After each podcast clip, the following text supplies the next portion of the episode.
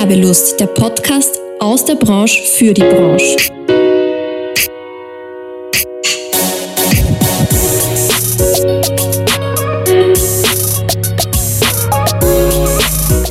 Hallo, wir sind wieder zurück mit Werbelust, dem Podcast der Fachgruppe Werbung und Markenkommunikation in Wien. Bei mir zu Gast darf ich heute Davorin Barucia begrüßen. Er ist Gründer, Digital Recruiter und LinkedIn-Stratege in seiner Firma This is Recruitment und wir plaudern heute vor allem über den Social-Media-Kanal LinkedIn. Bevor wir loslegen, magst du dich auch kurz vorstellen, Davorin? Gerne. Äh, übrigens mein Name, mein Nachnamen sehr gut ausgesprochen. Gott sei Dank. Ähm, ja, Davorin Barugia, du hast eh schon alles Wichtige gesagt. Was kann man noch zu mir sagen? Ich äh, komme ursprünglich aus Kroatien, das kann man noch hinzufügen. Ich bin dort geboren und ich bin dann mit sieben Jahren nach Österreich gekommen, habe hier eine neue Heimat gefunden und äh, genieße, genieße mein Leben aktuell. Ja. Sehr schön, das hört man gerne. ja, super. Ja, bevor wir dann zu den normalen Fragen kommen, habe ich für dich auch eine ganz klassische Natascha-Einstiegsfrage mitgebracht. Und zwar habe ich mir da ein paar Statistiken angeschaut im Vorfeld, zu LinkedIn natürlich. Und mittlerweile sind wir bei LinkedIn ja schon bei fast 830 Millionen Usern weltweit. Und meine Frage speziell, was schätzt du, wie viele Menschen haben über LinkedIn schon einmal ein Bewerbungsgespräch bekommen? Das ist eine großartige Frage. Und ich weiß jetzt schon, dass ich diese Zahl in meine Präsentationen einbauen werde. Von den 800 Millionen, mhm. da gibt es eine Statistik anscheinend. Ja. Ich würde mal sagen, es ist, ja, der LinkedIn-Experte macht sich jetzt lächerlich. Nein, die Frage ah, ist auch sehr gemein. Nein, nein, nein, das passt, das passt. Ich habe ich hab mir die Frage noch nie gestellt. Aber ich nehme an, es waren, es waren mehr, weil du hast ja nicht nur ein Gespräch, du hast ja mehrere Gespräche. Ich, ich weiß nicht, ich, ich, ich sage jetzt mal, sie haben schon eine Milliarde geknackt. Nein. Nein? Viel weniger? ja. Ah, okay. Nein, es sind von den 830 Millionen haben circa 122 Millionen ein Bewerbungsgespräch gehabt. Und von diesen 122 Millionen sind aber, jetzt muss ich selber nachschauen, genau, 35 Millionen tatsächlich auch eingestellt worden.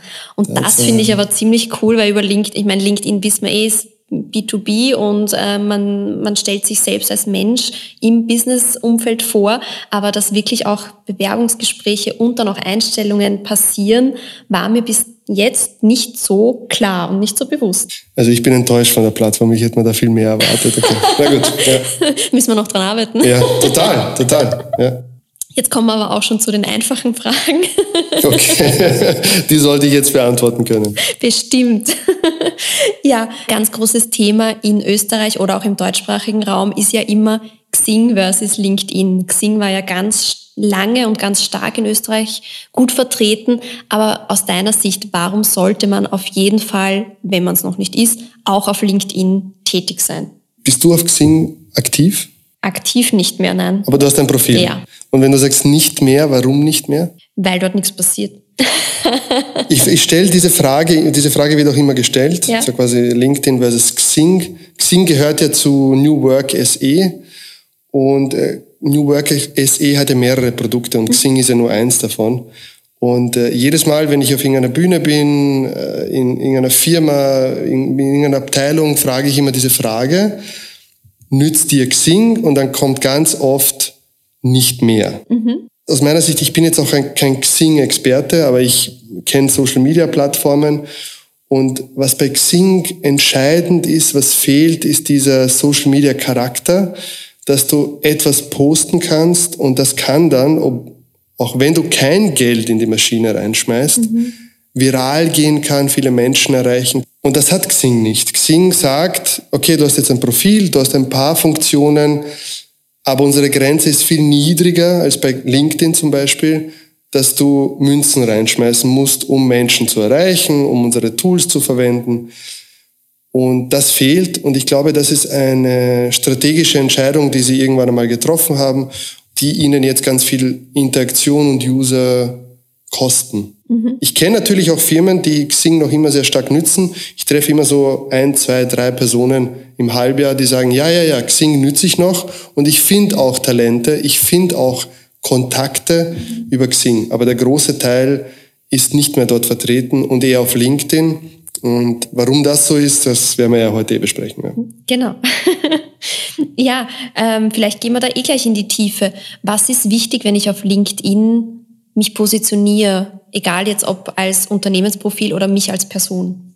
Bei LinkedIn muss man eines verstehen. LinkedIn ist eine spezielle Social-Media-Plattform. Es, man, man kann das auf einer gewissen Ebene, kann man das schon mit Facebook, Instagram, TikTok vergleichen. Aber LinkedIn hat ein paar besondere Eigenschaften, die eine unglaubliche Vielfalt an Möglichkeiten uns ermöglicht, sage ich mhm. jetzt. Erstens, LinkedIn ist ein professionelles Netzwerk. Wenn du auf Facebook etwas postest, wenn du auf Instagram etwas postest, wenn du auf TikTok etwas postest, konkurrierst du mit Katzenvideos, mit Hundevideos, mit Babyvideos, ja, mit äh, wunderschönen Menschen, Athleten und so weiter und so fort. Ja. Das heißt, es ist recht schwer, als, sagen wir mal, Dienstleister, als Unternehmen, als Business, was neue Mitarbeiter sucht, mhm. dort Reichweite zu generieren. Und jetzt komme ich auf LinkedIn und LinkedIn professionelles Netzwerk. Der Fokus ist ganz klar auf B2B mhm. oder auf Unternehmertum. Und dementsprechend gibt es auch kein Content wie ich habe den Kuchen gebacken, das ist das Rezept äh, oder sehr viel, viel weniger. Mhm. Es wird von den Usern auch nicht so gepusht wie auf anderen Plattformen. Mhm. Des Weiteren ist die Verhaltensweise der User auch anders. Also es gibt weniger Shitstorms, weniger kontroverse Diskussionen. Na klar, als der Ukraine-Krieg ausgebrochen ist, gab es da viele Posts dazu. So, das ist der eine Faktor. Und das ist eine Riesenchance weil die Zielgruppe auf LinkedIn ist natürlich auch anders. Ja, du hast dort Entscheidungsträger, du hast dort Geschäftsführer, du hast dort oberes Management. Jetzt kommt immer das Argument, ja, aber die sind nicht aktiv auf LinkedIn. Das möchte ich verneinen, weil mhm. die sind aktiv auf LinkedIn. Und das führt mich zum nächsten Punkt. Wie aktiv wird LinkedIn tatsächlich verwendet? Als professionelle Plattform ist es noch schwieriger, Content zu finden, mhm. den du teilen möchtest. Das ist, ich kann nicht einfach ein Selfie machen von mir in der Natur und sagen, hey, hier bin ich, sondern du musst anders herangehen. Das heißt, LinkedIn ist auch, ich war letztens bei einer, bei einem Vortrag bei einer Lehrveranstaltung auf der Fachschule des BIFI gehalten. Mhm. Und da sind ja lauter junge Studierende. Mhm. Und ich sag so, was haltet ihr von LinkedIn? Und dann zeigt einer auf, ja, und ich so, sag dir mal ehrlich. Und dann zeigt einer auf, ist total langweilig. Auf der Plattform passiert ja gar nichts. Ja, da sieht man ja nur dieselben Posts immer und immer wieder. Und ich denke mir, er hat recht. Er hat total recht. Ja. Aber das auf der anderen Seite ist das eine Riesenchance, weil diese Schwelle, etwas zu posten, ist größer. Das heißt, wenn du anfängst, wenn du weißt, okay, wir wollen hier B2B-Content, wir wollen viel Value haben, wenn du anfängst, das zu machen, dann unterscheidest du dich sofort von all denjenigen, die äh, Jobposts machen, die Posts machen wie, ich verlasse die Firma, ich habe einen neuen Job, ich äh, gehe in Mutterschutz, äh, wir haben dieses Team-Event, wir haben diese Weihnachtsfeier, das sind so die klassischen LinkedIn-Posts. Sobald du anfängst, etwas anderes zu machen und die Plattform verstehst, wie sie funktioniert, mhm. hast du sofort eine Sichtbarkeit. Und jetzt kommt der nächste und letzte Punkt, dann bin ich schon fertig mit meinem Monolog, ist, dass du durchschnittlich, da gibt es unterschiedliche Zahlen, gibt es auch unterschiedliche Meinungen, gibt es jetzt keine klare Statistik dazu, aber durchschnittlich hat jeder LinkedIn-User 200 bis 500 Kontakte. Mhm. Und von diesen Kontakten oder generell auf LinkedIn posten zwischen, je nach Branche, 1% bis 10% der User maximal. Wahnsinn. Das heißt, ich habe jetzt ein Netzwerk von 200 bis 500 Usern und ich sage jetzt mal 5% von denen posten. Das heißt, das sind dann 10 Leute, 20 Leute, die wirklich aktiv regelmäßig posten und jetzt kommt noch dieses Qualitätsthema dazu. Wenn du sagst, du fängst an, richtig qualitativ hochwertigen Content für deine Zielgruppe zu veröffentlichen, hast du sofort deine Sichtbarkeit. Mhm. Und noch ein Plus-Bonuspunkt ist, ich kann auf LinkedIn aktiv auf meine Zielgruppe zugehen und mich mit ihnen vernetzen, ohne dass dort steht, wie auf Instagram, ich folge so vielen, so viele folgen mir. Es ist nur eine Zahl da, so groß ist ein Netzwerk. Mhm. Das heißt, ich kann aktiv mich in eine Branche vernetzen und dort, wenn ich dann anfange, aktiv auch zu posten, mich dementsprechend zu bewegen, ohne automatisierte Nachrichten, ohne dass ich sofort verkaufe, sondern eher in Richtung Social Selling dann ist diese Plattform, die Plattform ist verantwortlich dafür, dass ich mir in kürzester Zeit in der HR-Marketing-Branche, ich bin ja nicht in der Marketing-Branche mhm. tätig, sondern eher in der HR-Marketing-Branche, einen Namen aufgebaut habe und innerhalb von sechs Monaten die ersten Anfragen bekommen habe, erste, erste Aufträge zu, in, in ersten Firmen gesessen bin. Also die Möglichkeiten sind da und noch ist dieses Fenster offen, wird auch nicht immer offen sein, mhm, weil wir klar. wissen das von Facebook, wir wissen das von Instagram, das schließt sich ja mit der Zeit, es gibt immer mehr und mehr Leute, die wissen, wie man Content dort veröffentlicht, aber aktuell, sicher noch zwei Jahre aus meiner Sicht, ist die Plattform heiß, heiß, heiß. Mhm. Sehr cool. Und wie oft muss ich dann auch aktiv sein und muss was posten? Gibt es auch eine differenzierte Antwort? Sagen wir mal, du bist jemand, du kannst das schon gut, du hast ein starkes Netzwerk, du hast da schon eine Personal Brand oder eine Brand aufgebaut, dann kannst du das variieren. Da brauchst du nicht mehr viel, um die Präsenz noch immer halten zu können. Am Anfang, wenn man damit startet, empfehle ich so häufig wie möglich. Also so einmal am Tag, sieben Tage die Woche, ist natürlich übertrieben, ja. Aber am liebsten von meinen Schülern aus der LinkedIn Academy, wie ich das, sage ich ihnen immer, postet so oft ihr könnt. Und nicht unter dreimal die Woche. Weil was passiert dann? Ich spreche ja hier zum, zum, zum Marketingbranche. Jede Plattform hat seine eigene Sprache. Die ist manchmal ähnlicher, wie jetzt bei Instagram Reels und TikTok Reels. Mhm. Manchmal ist sie ganz differenziert oder ganz unterschiedlich. Und äh, bei LinkedIn ist es aber nochmal was ganz anderes. Ja, weil es eben, wir haben ja vorhin gesprochen, ja. ein, ein sehr fokussiertes Netzwerk ist. Und da lernst du eben diesen Skill, da ist der Skill des Copywritings nochmal viel wichtiger als Videos. Ja, aber selbst wenn du anfängst, Videos zu machen auf LinkedIn, wirst du jemand sein, der viel Aufmerksamkeit auf sich zieht, weil es gibt wenig gute Videos mhm. auf LinkedIn, ja, die, die die Zielgruppen dementsprechend ansprechen. Genau, das heißt, meine Empfehlung zwischen drei und fünfmal die Woche, wenn, mhm. wenn man es ganz, ganz konkret haben möchte. Und du hast das jetzt eh schon angesprochen, also Videos, viele, ich sehe ganz oft die einfach Artikel teilen. Hilft genau. das auch? Oder sagst du, man sollte schon eigenen Content kreieren? Genau, das ist das, was ich am Anfang gemacht habe. Okay. Ich sehe irgendwie einen Blogartikel, nehme den Link, poste das Ganze und äh, dann wird schon was passieren. Mhm. Aber was ist passiert? Gar nichts. Ja? Warum? Da gibt's auch zwei Antworten darauf. Sorry, dass ich da jetzt keine klaren, keine ein, eine Antwort darauf habe. Es ist das erste ist, der LinkedIn-Algorithmus straft dich ab, wenn du einen Link postest und die Vorschau, also das Vorschaubild verwendest. Dann sagt der Algorithmus, okay, die Wahrscheinlichkeit, dass der User die Plattform verlässt, ist groß, weil er muss ja nur auf das Bild klicken. Das heißt weniger Reichweite. Ja. Äh, wie viel weniger Reichweite, wissen wir nicht. Ja. Blackbox, ja, äh, wie, wie so oft. Aber wir sehen an Studien, dass das einfach weniger ist. Das heißt, ich würde Original Content posten, äh, es gibt die Methode, dass man einen Blogartikel zusammenfasst mhm. und aus seiner Sichtweise das darstellt, was man dort als wertvoll erachtet und dann natürlich auf den Artikel ja. verweist, aber ein eigenes Bild kreiert, Snap, also Snapshot. Ich werde zum Beispiel natürlich jetzt von der Aufnahme auch ein Bild machen und dann quasi auf LinkedIn das thematisieren, dass ich da interviewt, interviewt wurde und was ich gelernt habe bei dem Interview. Das ist so quasi ein Value reinzubringen. Und guter Content auf LinkedIn ist immer gewürzt, wie die Marina Zayat sagt das immer, ist immer gewürzt mit der eigenen Meinung. Ja, also ein Essen ohne Gewürze, ohne nichts ist langweilig, also quasi die Information. Aber wenn du es nochmal mit deinen eigenen Gedanken, mit deiner eigenen Meinung, mit deiner eigenen Erfahrung mhm. füllst, dann wird es umso wertvoller. Nicht nur für den Leser und die Leserin, sondern auch für dich als Personal Brand oder als Experte, wenn du dich als Experte, Expertin positionieren möchtest, dann machst du das genau durch diese Methode. Mhm. Sehr spannend. Du hast jetzt eh schon gesagt, LinkedIn funktioniert natürlich anders als Facebook und Instagram. Und was natürlich sehr stark auffällt, ist eben, dass, dass auf LinkedIn kaum Hasspostings vorkommen. Es gibt keine Wenige, Beschimpfungen. Ja. Genau. Also man kriegt das kaum mit. Und das finde ich aber auch so schön und so spannend an dieser Plattform, dass es wirklich einfach ums Business geht und um die Themen und nicht so wie auf Facebook oder Instagram, wo man sich einfach reinwirft und irgendwas reinschreibt.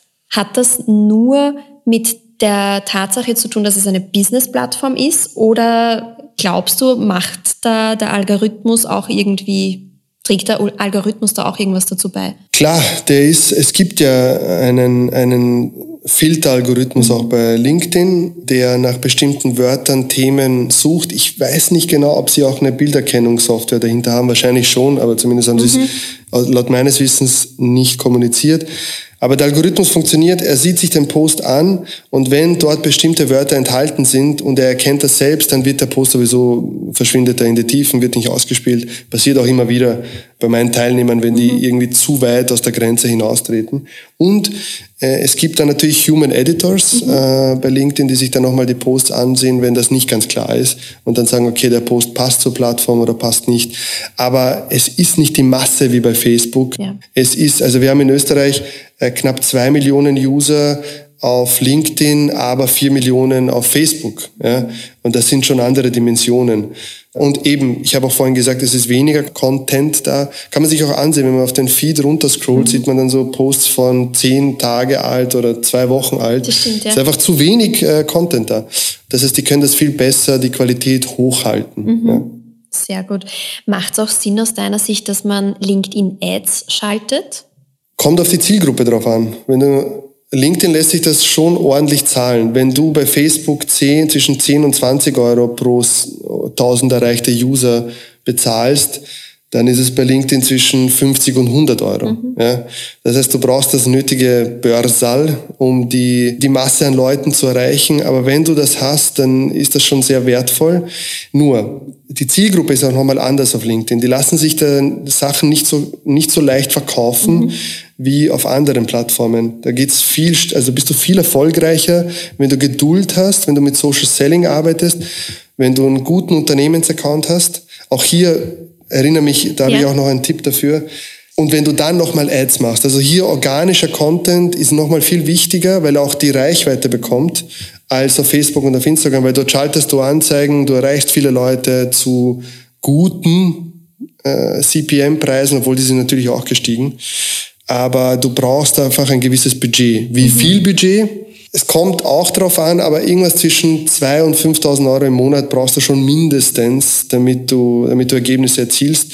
Und auch hier nicht direkt in die Conversion zu gehen, sondern eher auf Lead-Generierung. Mhm. Also, dass du etwas bereitstellst, was wieder Value liefert. Ja und dann dementsprechend äh, darüber Leads generierst und dann diese Leads bearbeitest, äh, je nachdem, wie, wie, wie du das machen möchtest. Mhm. Aber bitte keine automatisierten Messages. Die Zielgruppen sind, ja klar, wenn du ganz viele tausende Leute anschreibst, dann gibt's immer ein paar, unter Anführungszeichen, doofe, die darauf reagieren, die du erreichst, die du genau zu dem Zeitpunkt triffst, die dann kaufen. Aber du zerstörst dir komplett deine Brand, wenn du, wenn du sofort versuchst zu verkaufen. Du wirst mhm. sofort abgestempelt bei den restlichen 99 Prozent, die nicht kaufen. Ja, das stimmt. Ich finde das immer ganz furchtbar, wenn genau. sich jemand mit mir befreundet genau. auf LinkedIn und dann kriege ich in der Sekunde ein Verkaufsmail. Also da reagiere ich nicht einmal drauf, weil es mich nervt. Genau, genau. Und das ist auch so ein Argument von Usern, warum sie sagen, LinkedIn ist keine gute Plattform. Aber, aber es passiert viel, viel mehr als das. Mhm. Das muss man einfach halt ignorieren. Ich erinnere dich dran, du wolltest noch sagen. Unternehmensprofile. LinkedIn, LinkedIn Content Strategie. Ihr werdet, also die, die sagen, okay, LinkedIn soll, da kommt ja ganz oft die Frage, soll ich mir eine Company Page bauen oder soll ich ein privates Profil führen? Beides. Du baust dir eine Company Page und selbst wenn die Company Page inaktiv ist und dort du nichts postest, ist es okay. Warum? Weil dein aktueller Arbeitgeber oder deine Firma, das Logo scheint dann auf auf deinem Profil und gibt dann wieder mehr Credibility, als wenn da kein Logo enthalten mhm. ist. Ich hatte auch jetzt eine Diskussion mit jemandem über LinkedIn, eine statische Company Page, die einfach nur Infos liefert, wo sich Mitarbeiter damit vernetzen können, das reicht. Mhm. Du willst auch nicht, außer du hast die Ressourcen, möchtest du nicht einen Content über die Company Page teilen, weil dort ist die Reichweite um einiges geringer und der Content, die Wahrscheinlichkeit, dass der Content viral geht, also dass an zweite Grade oder dritte Grade Kontakte außerhalb von deinem Netzwerk ausgespielt wird, ist gleich null, also nicht ganz null, da gibt's immer wieder Ausnahmen, aber ist sehr, sehr gering. Das heißt, eine gute äh, LinkedIn-Content-Strategie arbeitet immer über persönliche Profile. Das heißt, wenn du ein Recruiter bist oder ein Sales, eine Salesperson oder ein Marketer, dann teilst du auch den Content nicht mit dem Teilen-Button. Das ist doppelter Content und wird abgestraft, kriegt auch keine Reichweite, sondern selber raufladen, den Text, am bestenfalls Text kopieren und etwas Eigenes dazu schreiben. Wenn das nicht geht, lieber das Bild und den Text raufladen und posten dann wird man mehr Leute erreichen, speziell wenn man im Team dann arbeitet, mhm. als wenn man, wenn man nur über die Company Page mhm. äh, Inhalte teilen würde. Okay, das ist auch spannend. Ich glaube, das wussten viele noch nicht, dass es abgestraft wird, wenn man dann den Beitrag von der Company Page teilt. Genau. Genau. Spannend. Für denjenigen, der den Content teilt, ist es super. Ja. Aber die Funktion, es gibt ja zwei Funktionen jetzt. Du kannst teilen und dann sieht man auch, das ist ein geteilter Beitrag. Das wird abgestraft. Jetzt ist diese neue Funktion dazugekommen, dass du etwas, ich habe die Wörter jetzt nicht scheren kannst. Mhm.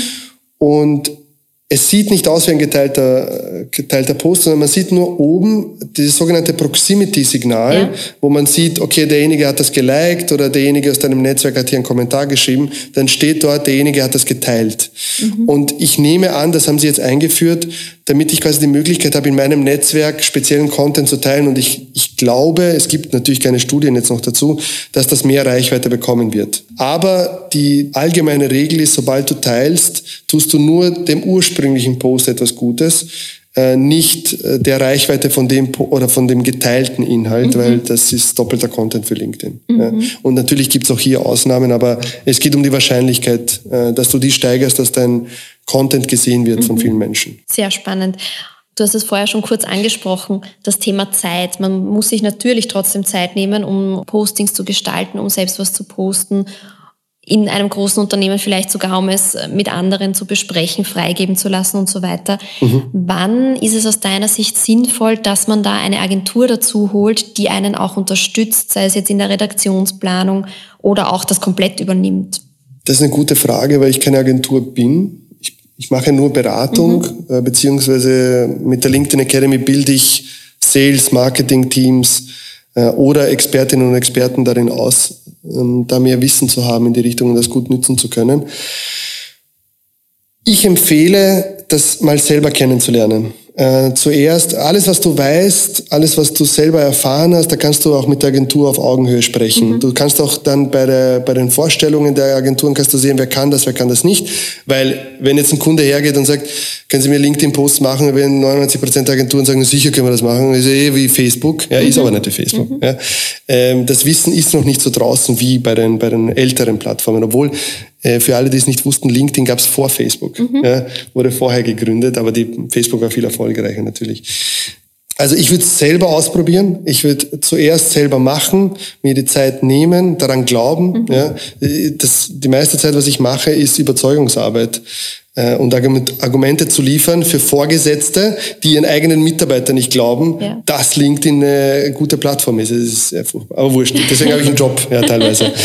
Das heißt, ich würde ich würd erst selber lernen ja, und dann mir eine Agentur dazu holen. Äh, zum Beispiel, ich, ich lasse das auch meinen Mitarbeitern mittlerweile gewisse Sachen mhm. machen. Ich weiß das schon, ich, ich weiß, was die Strategie dahinter ist. Das heißt, ich muss nicht alles selber auf LinkedIn machen. Aber wenn jetzt der CEO, ja, der jetzt zuhört und sich denkt, na super, jetzt gehe ich auf LinkedIn und äh, ich hole mir eine Agentur oder eine virtuelle Assistentin, die soll dann den Content veröffentlichen. Äh, nein, so funktioniert's nicht. Das muss schon nach dir klingen. Mhm. Das heißt, du musst dich schon mit der, mit der Agentur oder mit denjenigen zusammensetzen, die Themen vorgeben und die Texte sollen auch nach dir klingen. Ja? Das deswegen, allein schon deswegen ist es gut, sich die Zeit zu nehmen um das zu lernen, selber zu posten und dann vielleicht auszulagern. Mhm. Ja. Es gibt sicher Beispiele da draußen, wo es auch sofort gut funktioniert hat, wo es, ne, wo es eine gute Agentur, gibt es natürlich Beispiele, aber ich empfehle erstmal selber lernen, erstmal selber das Gefühl dafür bekommen und dann jemanden dazu holen. Mhm. Macht es dann Sinn, dass man sagt, okay, man lässt die quasi die, die Content Creation und die, die ganze redaktionelles Geschichte im Unternehmen. Aber wenn ich jetzt eine spezielle Kampagne habe, die ich über Ads noch einmal pushen möchte, dass ich das auslagere? Genau, also wenn es sobald es ums Ads geht, würde ich mir echt Profis reinholen. Bei Ads, weil es eben große Summen und du willst echt einen Profi haben und lasst euch von der Agentur äh, Beispiele zeigen, wie sie es gemacht haben und wie ihre Strategie ist. Und sobald sie sagen, wir verkaufen direkt über LinkedIn, ist es wahrscheinlich nicht die beste Idee. Man mhm. kann es ausprobieren, weil wer weiß, was für ein Produkt, aber es geht eher über Lead-Magneten ja. und, und dadurch eine Community aufzubauen. Ja, und immer mit einer organischen Content-Strategie, mit professionellen Profilen, die auch professionell aussehen, mhm. wo, wo man sieht, da hat sich jemand etwas dabei gedacht. Mhm. Und dann ist LinkedIn einfach ein Powerhouse, wenn es darum geht, die Aufmerksamkeit der Zielgruppe zu bekommen. Du darfst dir mein Profil nachher nicht anschauen, bitte. Ich möchte kein Feedback. Schon passiert. ich hoffe, es war nicht so schlimm. Gut, kommen wir nochmal zurück zu meiner Einstiegsfrage. Da ist es ja um das Thema Recruiting gegangen. Mhm Ist LinkedIn eine gute oder vielleicht sogar die bessere Alternative, wenn ich wirklich Leute suche, die ich bei mir einstellen will? Wir leben ja in einer Zeit, wo wir in einem ganz starken Bewerbermarkt sind. Was heißt das?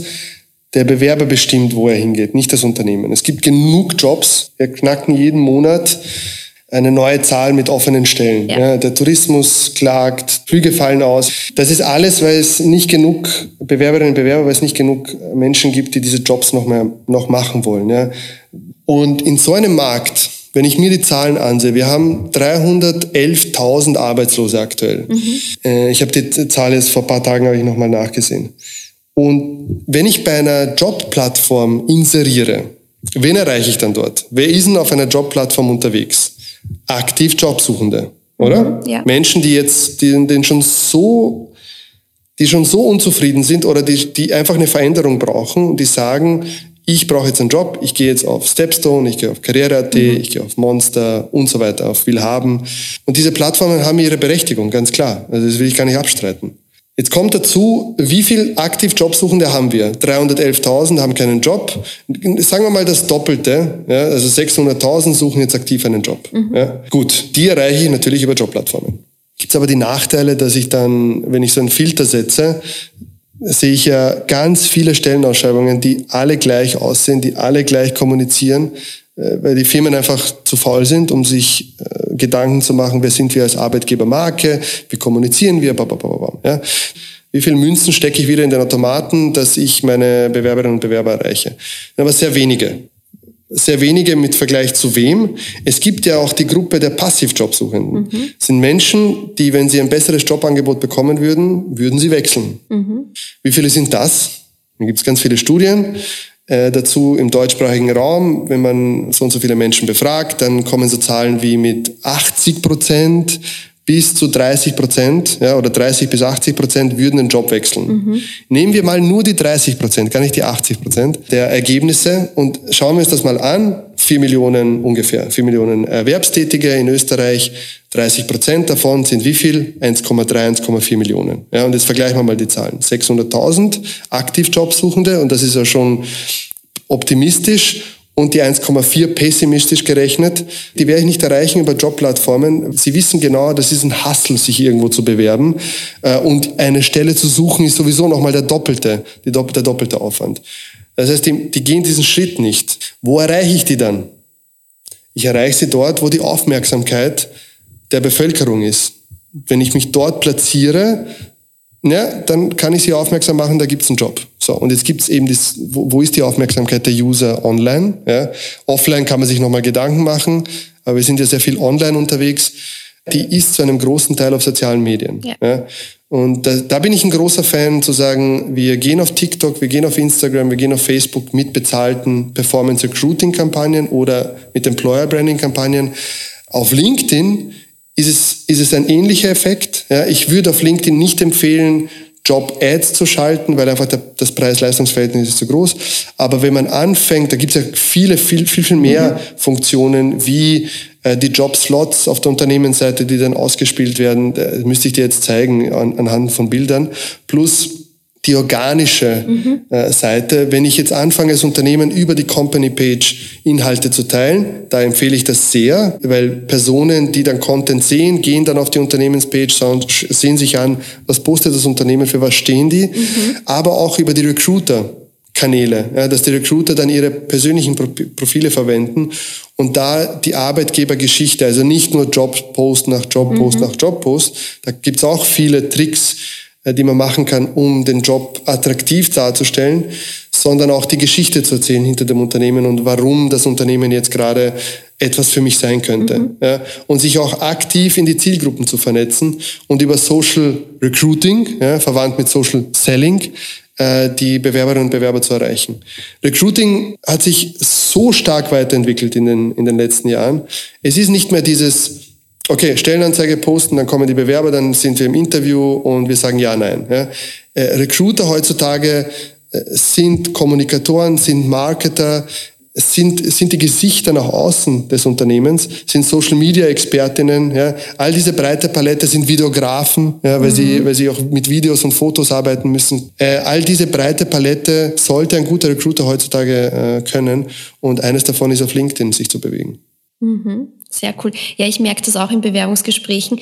Es hat dieser Wechsel stattgefunden von der Arbeitgeber stellt die Fragen zu, eigentlich fragen jetzt alles die Arbeitnehmer. Was genau. kriege ich von dir? Wie schaut das aus? Und so weiter. Und das ist man ja nicht gewohnt eigentlich, wenn man, wenn man jahrelang ein Business hat, sondern da ist man gewohnt, die Leute kommen und du stellst Fragen und schaust dir an, was die können. Aber dass da viele Rückfragen kommen. Genau. Ganz selten gewesen früher. Genau. Ich war jetzt vor zwei Tagen bei der Weltmarke. Mhm. Ich habe die beraten zum Thema Social Media Recruiting und das ist wirklich eine der stärksten Marken, die es weltweit gibt. Mhm.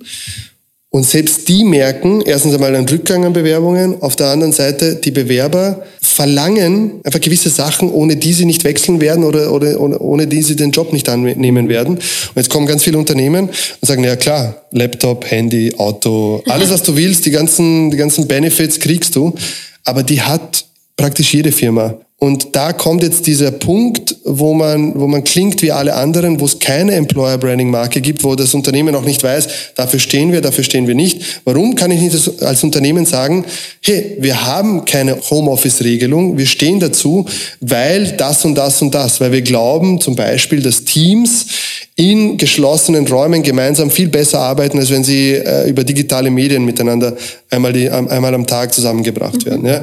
Warum? Das kann ich als Unternehmen sagen. Damit inspiriere ich ja auch einen gewissen Teil der Zielgruppe, weil zum Beispiel ich kann nicht im Homeoffice arbeiten. Ich möchte in einem Büro arbeiten. Ich möchte ein Team vor mir haben. Ich möchte mit denen kommunizieren können.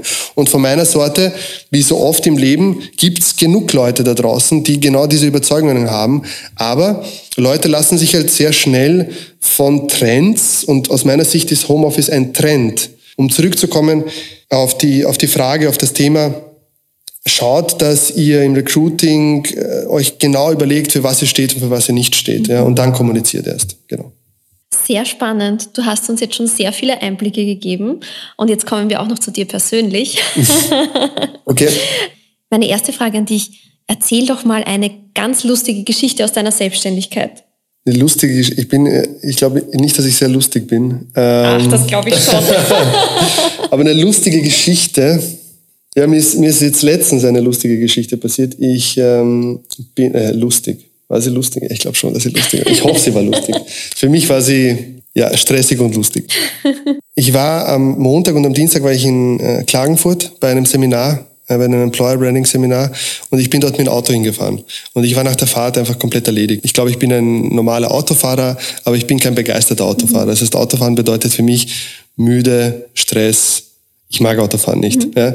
Das heißt, ich bin dann am Mittwoch, bin ich nach Salzburg zu den meinen Kunden und äh, bin mit dem Zug gefahren. Haben mir gedacht, jawohl, Zug. Und äh, bin mit der ÖBB gefahren und was passiert natürlich kurz vor Salzburg? Irgendein Schaden, irgendwo ist irgendein Rettungseinsatz, irgendwas ist passiert und wir sind 90 Minuten gestanden. Oh, wow. Ich wollte eine Stunde vor dem Termin in Salzburg auftauchen, was nett essen, gut vorbereitet sein und dann zum, zum Kunden. 90 Minuten hat das Ganze über, über Bord geworfen. Sobald der Zug stehen geblieben ist und wir mehr als 10 Minuten gestanden sind, habe ich schon der Kundin geschrieben, wir stehen gerade. Ich weiß nicht, sie sagen uns auch nicht, was passiert. Ja. Und das Coole war, dass sie relativ entspannt reagiert hat und gesagt hat, okay, schauen wir mal, halt mich am Laufenden. Dann habe ich schon gesehen, ich werde zu spät kommen. Habe geschrieben, ich komme zu spät. Ja. Und äh, sie hat es mit Humor genommen oder mit viel Leichtigkeit. Sie hat dann gesagt, ja, da können wir nichts machen. Äh, wir werden jetzt einfach unsere Team Termine vom Nachmittag in den Vormittag verschieben und dann machen wir, machen wir das am Nachmittag. Ja. Und äh, ich war total erleichtert, mhm. weil sie, weil sie so entspannt waren. Wir sind dann, als ich dann schlussendlich eine Stunde zu spät gekommen bin. Das Problem war, ich bin nämlich beim vorigen Termin auch zu spät gekommen, weil ich mich verfahren habe mit dem Auto. Ja. Aber wir haben alle drüber lachen können, weil, äh, weil beide Situationen waren, war so wie es war, ja, und äh, wir haben trotzdem die Zeit gut nutzen können. Sehr cool. Ja. Das ist aber auch angenehm, wenn die Kunden dann nicht zu, das nicht zu ernst nehmen, weil man kann es ja selber nicht beeinflussen mhm. und was war denn deine größte Herausforderung oder dein größtes Learning in deiner Selbstständigkeit? Mein größtes Learning, es gibt ein paar. Die größte Herausforderung war im Kopf dran zu bleiben und diesen langfristig, nachhaltig, nicht schnelle Ergebnisse erzielen, sondern sich eine Marke aufzubauen. Das war die größte Herausforderung, weil das natürlich dauert. Du machst monatelang Sachen und du siehst halt nichts. Mhm. Ja? Oder du hast jetzt einen Kunden im Gespräch und der sagt dir natürlich ab. Ja? Ich werde das nie vergessen, der ein Tag, das war ein Montag, da habe ich meinen größten, meinen größten Auftrag abgeschlossen mhm. und zwei große Absagen bekommen an einem Tag. Mhm. Und ich konnte das nicht genießen. Ich weiß noch, wo ich zu meiner Freundin gesagt habe, also das ist, das, das haut mich komplett um. Ich bin dann, ich bin dann äh, in meinen Schrank versunken, ja, also meine, meine Kleidung so umarmt und war einfach nur fertig. Äh, oh. Und dann hat sie, dann hat sie mich gefragt, so, na, willst du das machen oder willst du das nicht machen? Ja. Und ich, ich habe mich umgedreht und gesagt, ich mache das jetzt. Ja? Und, äh, und, ab, und ich weiß noch, ab dem Tag ist es irgendwie, hat das Momentum wieder gestartet und es ist immer besser und besser geworden. Also das größte Learning ist da durchzuhalten, mhm. sich mit Leuten zu umgeben, die dir genau in so einer Situation helfen, Oft ist es so, dass die Familie es nicht versteht, dass der Partner es nicht versteht, selbst speziell, wenn sie nicht selber Unternehmer sind. Das heißt, ich habe mich dann in ein Netzwerk tatsächlich eingekauft und dann dort Charaktere kennengelernt, die mir wirklich gut geholfen haben. Ja, also, aber auch eine ordentliche Investition da reinzugehen. Aber was du an Vorbildern dort drin hast, was du an Menschen hast, die dir einen ganz, einen ganz anderen Eindruck geben, ist sensationell. Ja, also es ist wirklich, was für Ideen ich dort bekommen habe. Das heißt, so früh wie möglich sich Support zu holen.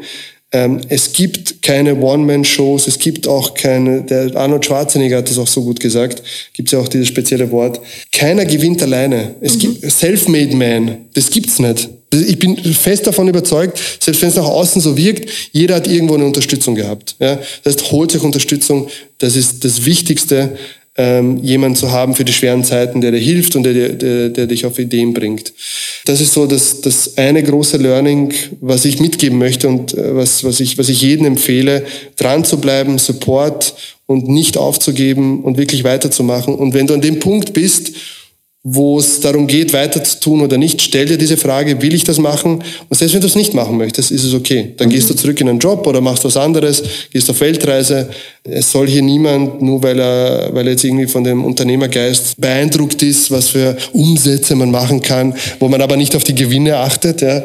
Ähm, lasst euch davon auch nicht irritieren. Das ist ein Knochenjob. Du machst von der Sekretärsarbeit bis zu, äh, bis zu, bis zu großen Verhandlungen alles.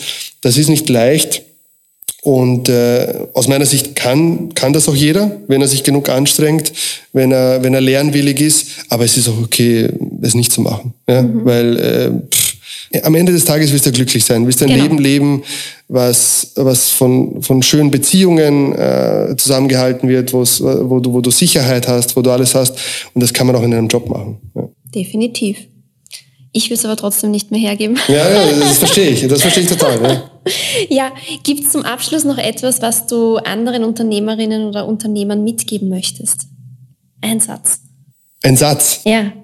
Mein erstes Unternehmen war, äh, ich habe das genannt, äh, Live Your Story. Das war eine, eine, eine, eine Beratung und Workshops zum Thema Storytelling. Weil ich ein, weil ich, dieses Thema ist so präsent in meinem Leben. Ähm, ich gebe auch Storytelling-Workshops noch immer, aber ich wollte damals nur das machen. Mhm. Es hat aber nicht funktioniert, weil ich war in einer Festanstellung, ich konnte es nicht nebenbei machen, oh, ja, viel zu breit auch und so weiter. Unsere Vision bei This Recruitment ist, äh, Unternehmen und Personen zu helfen, eine authentische Geschichte zu erzählen und so die, richtigen, die richtige Zielgruppe anzuziehen. Also die richtigen Menschen, die richtigen Aufträge, die richtigen Kunden, je nachdem. Ja. Aber das Storytelling ist noch immer verankert. Und äh, aus meiner Sicht ist zuerst die Geschichte da und dann die Erfahrung. Das heißt, äh, Live Your Story, so war der Name des Unternehmens. Überlegt euch, wie euer Leben aussehen soll. Schreibt das irgendwo runter, macht euch ein Vision Board ja, und schaut euch das jeden Tag an, beschäftigt euch damit, verändert es, erweitert das Ganze. Aber schreibt die Geschichte, bevor ihr sie erlebt weil erst dann wirst du zum Captain deines eigenen Lebens, wenn du wirklich eine Vorstellung hast. Ich sage jetzt nicht, dass du wissen sollst, was in 20 Jahren passiert, das kannst du eh nicht, ja. Aber wenn, ich habe das selber auch nicht daran geglaubt, ehrlich gesagt. Irgendwer hat mir gesagt, mach ein Vision Board und ich so, ja, okay, dann mache ich das jetzt. Ja, ich mache alles, was notwendig ist, um, um das Leben aufzubauen, was ich aufbauen möchte. Mhm. Ja, habe ich ein Vision Board gemacht, habe das runtergeschrieben, habe das wirklich jeden Tag in der Früh, habe ich mir das vorgelesen, vorlesen lassen, mit Audiotapes, mit allem möglichen meditiert und, und, und, und, und, und. Ja. Geglaubt habe ich aber nicht wirklich daran. Ja, aber nach einer Zeit, nach einer Zeit fängst, fängst du dann an, doch daran zu glauben. Und äh, dann passieren auch komische Dinge. Du hast deine Wahrnehmung geschärft in eine bestimmte Richtung. Du siehst gewisse Dinge im Alltag. Dieser Effekt von jemand kauft einen roten Porsche, plötzlich sehe ich überall rote Porsches. Genau das ist derselbe Effekt. Äh, das darf man nicht unterschätzen. Ich sage nicht, wir sollen, äh, wir sollen nur visualisieren. Da muss natürlich, da müssen Taten folgen. Ja, und, und wirklich harte Taten, muss arbeiten. Ja.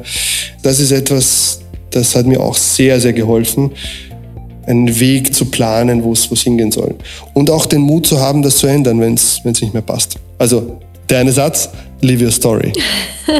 Das war jetzt ein wunderschöner Abschluss Danke. unseres Gesprächs. Vielen lieben Dank, dass du da warst heute bei mir. Sehr gerne.